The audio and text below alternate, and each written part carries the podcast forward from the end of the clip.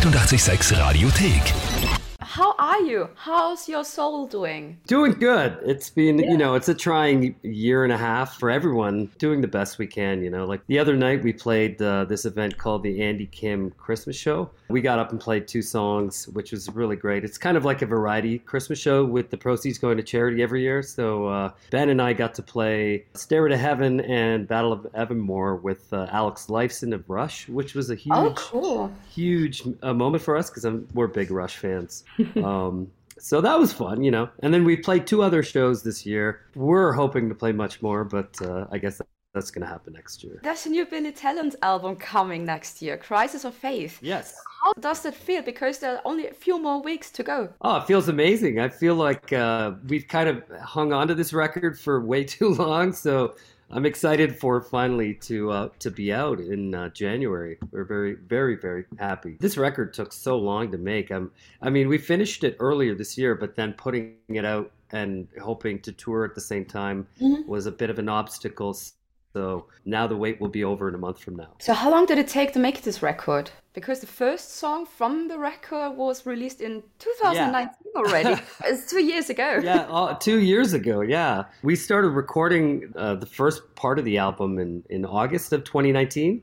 Mhm. And then Forgiveness came out in November of 2019. So the plan was to have the record done by spring of 2020 and then tour in the summer. But when the pandemic happened, it just kind of uh, opened, you know, opened up the door to more obstacles and not being able to be in the same room together. And so, so we had to carry on recording in, in like uh, small chunks over the course of 2020. Plenty of time to finish the record. yeah, yeah, lots of time, which w- was actually a benefit because there's so many, you know, so many things that you want to do on a record, and and sometimes you just don't get the time to do them, and you don't get the time to listen back and and really go over things and work work on things to the best uh, of their abilities. So Ben and I had lots of time to finish lyrics, and and the cool part of it is, you know, like some of the lyrics we had started completely changed because of the pandemic. Um, and so we were able to put a little bit more insight into the lyrics from what we were experiencing during the pandemic. How did you work on that album? Because some of you have been in home office. Have Yeah. you done thousands of Zoom meetings? Well, we were we were very lucky that uh, we have our own studio. Um, we we kind of have our own building that's uh, our headquarters, and it's been amazing during the pandemic. that sounds cool. The Billy Talent headquarters. Yeah. Yeah. So, I mean, we're really lucky to have this place because it, it came in, uh, you know, came in so handy during the recording, go, being able to go there. So it was just me and, and our engineer, Kenny, for most of the guitars. And then when we started vocals, it was just me by myself recording myself and then myself recording Ben. So it was, there was only ever, you know, two of us in the room at, the, at any given time. When we track drums, like the, you know, the drummers in a separate room as well. So, so back then uh, we weren't so worried about it because it was pre-pandemic, but um, it, it worked out that it, you know having this place was a, a great thing for us. And how do you know that a record is finished from your perspective? Because you already said um, you also changed some of the lyrics. Yeah. But what about um about, about the music? Where do you sometimes think like, okay, let's just try something differently?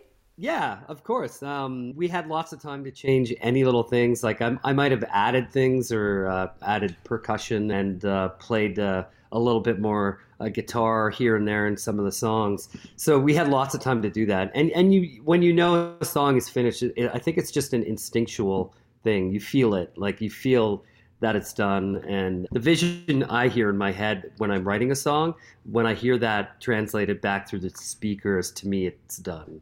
And what would you say for you is the most emotional song of the new record? There's two songs. There's a song called The Wolf that hasn't been released yet, and uh, that one was a heavy, heavy song to write. It it's about uh, loss and death, and uh, it's probably one of our most somber songs to date. But it's uh, it's hopeful at the same time. It's about celebrating life. That one was a really uh, tough song for me and Ben to write lyrically, and uh, uh, it's a standout to me on the record. And then uh, the other song, which is the last song on the album, is a song called For You and uh, it, it was that song's very different for us too. It's it's got more of a poppier feel, but it's very lighthearted, and it's uh, kind of details all the things you would do for someone that you love, and you would just fight to the end for someone that you love and care about. And uh, for us, that was the perfect song to end the album on, kind of light at the end of the tunnel. And I always feel so privileged to hear albums before the release. Awesome. I, I, was kind of surprised with um, The Wolves because the strings, the sound so cool. Yeah, it was the first time we've ever uh, had strings on on mm-hmm. any of our albums. And the or- there was an orchestra that was conducted by David Campbell,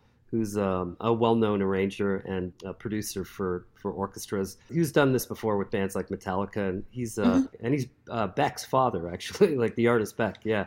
Um, so we were he he had done the arrangement for the song after we'd recorded it, and then he conducted uh, an orchestra in Nashville from his home in LA mm-hmm. while we monitored, uh, me and uh, our engineer Eric Ratz monitored from Toronto. So there was like three different cities basically recording this orchestra remotely in Nashville. It was a re- really cool experience. Uh, first time for for the first time recording an orchestra and then having to do it remotely because of the pandemic uh, it was pretty neat. Yeah, most of the musicians got really used to it. yeah, I think one guy it's... is sitting in this city, the other guy in yeah. another city. totally, yeah. It's it's such a it's an amazing uh, thing how far we've come with technology and, and, and able to record that way now. Mm-hmm. so cool. And you've also done your first collaboration with um, Rivers von Weezer. I mean, yeah. who came up with the idea? Hey, let's ask him if he wants to do a song with us. Um, that that originally it happened um, right when during the demo stage of the song. Like, so I, would written this song, and uh, the intro kind of sounded like Jimi Hendrix, and then the the chorus I just wanted to do something totally heavy, and so uh, those chords sounded like Weezer to me. So I was calling the song Hendrix plus Weezer for the longest time. It was on the board written that way, and then when I played the song to to Ben uh, he was like, "Wow, this totally sounds like '90s Weezer. We should ask Rivers Cuomo to sing on it." And I didn't think anything of it at the time. Like, I, well, I thought like, "There's no way he'd sing on it. It's Rivers from Weezer. He's, you know, those guys are huge." And um, we had finished the entire song with Ben singing on everything, and uh, it was mixed and mastered. And then we were like, you know what? Let's ask and see what he thinks of this. Our manager sent it to his manager, and, and he got back uh, within a couple days and said he liked the song and he's going to try something. So, wow. yeah. So we were waiting for, for about a month. Uh, and finally, we got all these amazing vocal tracks of him singing the second verse, and I had to put it into the song, uh, being the producer. So just being able to like listen to his vocals soloed like that, I'm like, oh my god, this is for a huge moment for us because we were huge fans in the '90s, right? Yeah. So I guess this also is kind of a surreal experience. Yeah, it was. It, it, Collaborating it, with one of your old heroes. Yeah, totally, totally. He's one of my favorite songwriters, and and uh, I, I, used to listen to the Blue Album and Pinkerton like nonstop back in the '90s when mm-hmm. when our band was first forming. So it was this you know full circle moment for us.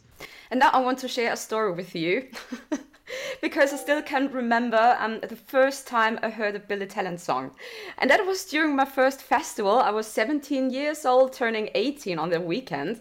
Yeah, and yeah. one of my friends, he had some speakers and a small CD player and lots of batteries.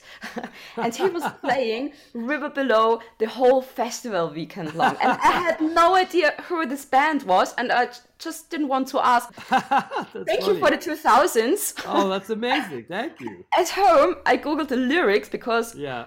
I knew all the lyrics of that song after that weekend, and yeah. um, that's the way how I discovered um, Billy Talent. Oh, very cool! That's so, awesome. Yeah, we we've discovered bands so many that same kind of way at festivals. You know, when you hear something, you're just like, yeah. "What is this song?" And then you go home and you're like googling it. And... You also have a band or a song with such a clear memory how you discovered it. Um, yeah, I think it was uh, like going back to Weezer probably hearing the sweater song for the first time. Uh, I remember one of my friends, uh, this guy Bowman, like he was playing this song all the time, and and uh, I was in a band. I was in two bands at that point, and he wanted to cover that song, um, and uh, that's when I first kind of got into that song. And then El Scorcho from their second album, our band, Billy Talent covered that song. We used to play it at shows uh, when we were, you know, in, our early twenties. So th- those, both those, those songs, yeah, just discovering them um, through friends, and you never forget them, and, and they're kind of ingrained in your head. Yeah, I still know the name of the guy who came up with the song. I think I should cool. text him what sometime. yeah, yeah, yeah, totally. Tell him thanks. I just talked to that guy today. Yeah. That's awesome.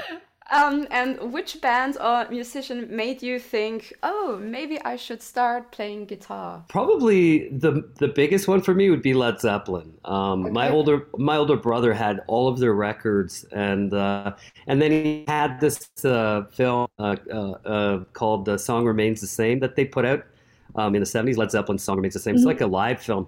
And after I watched them perform live on in this film, I was like, I want to do that. That's that's like so cool. Uh, and uh, that's probably when I asked my my dad to if I could buy if I can get a guitar for Christmas. So when I was thirteen, I got an electric guitar for Christmas, and that's how I got into it. So you practiced a lot at home, making your family happy with um, guitar noises. Yeah, yeah, yeah. No, they were they were ha- they were happy I wasn't a drummer. yeah. A good point. um, finally, you're going on tour again next year, and yes after this crazy two years, how does it feel when you know, okay, we really are back on stage going on a proper tour? Oh, that it'll feel incredible. I like just just being up there for these two shows. You you you felt it. You felt like this connection with the audience, and I was just happy to see people again having a good time, and and you you miss those things. Sometimes you take th- those things for granted, you know, just touring and, and when you're playing, but when you when you see that and you haven't in a long time, it's a special special moment. Yeah, we can't wait to do it again. And um, do you still know how to move on stage? I, I, I actually I was joking about this to my friends because because uh, they were asking how the show went, and I said I think I forgot all my moves. I, I, I literally was like re I was like, did I used to do this? And then I was literally relearning my moves during the first show, and so yeah, you for, you you forget some of your moves, but uh, and, and even just like how you know clicking the pedals and stuff like that took a took a while to get back into, but that's yeah. what touring is great for. You just get get to do it every day, and then all of a sudden it's like a muscle memory. And you're also coming to Austria to play at the Nova Rock Festival. Yes, yeah. We Which was postponed. I don't know how often now. Next For the year. third time. yeah, it's just so it's, crazy. Yeah, yeah, it's so. Thank crazy. you so much um to be still part of Nova Rock. oh, uh, we've been doing Nova. Yeah, we've been doing Nova Rock. Uh, I can't I can't even remember how many times we've played Nova Rock. It's been so many. Um, so we we always love playing Nova Rock and Austria in general. Vienna is like one of my favorite cities. So when you have time and when you are in Vienna, you are welcome to host my show.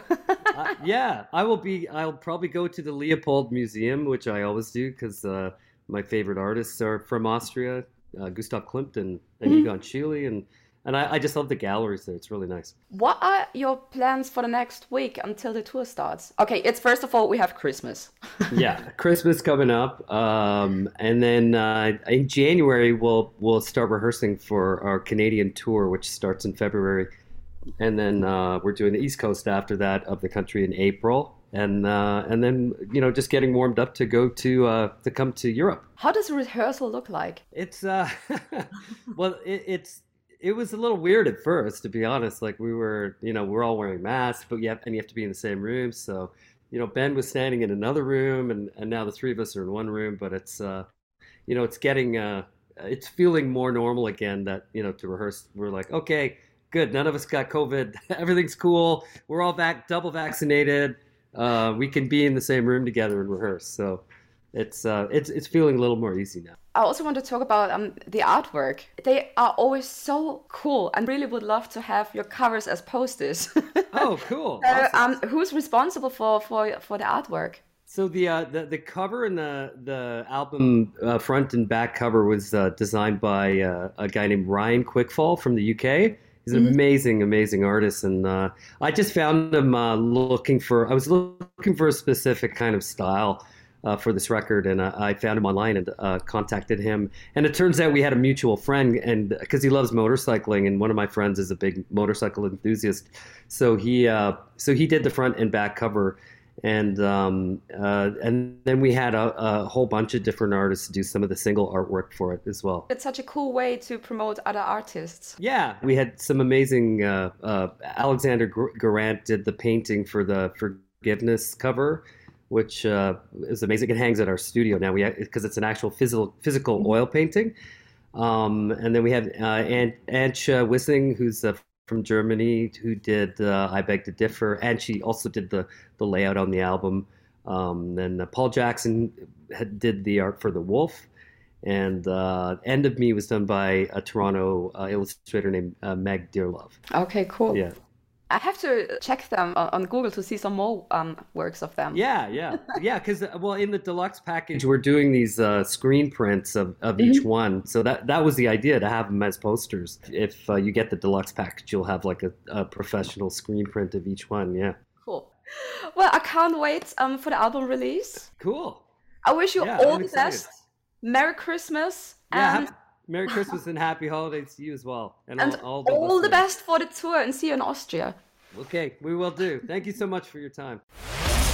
Die 886 Radiothek. Jederzeit abrufbar auf radio886.at. 886!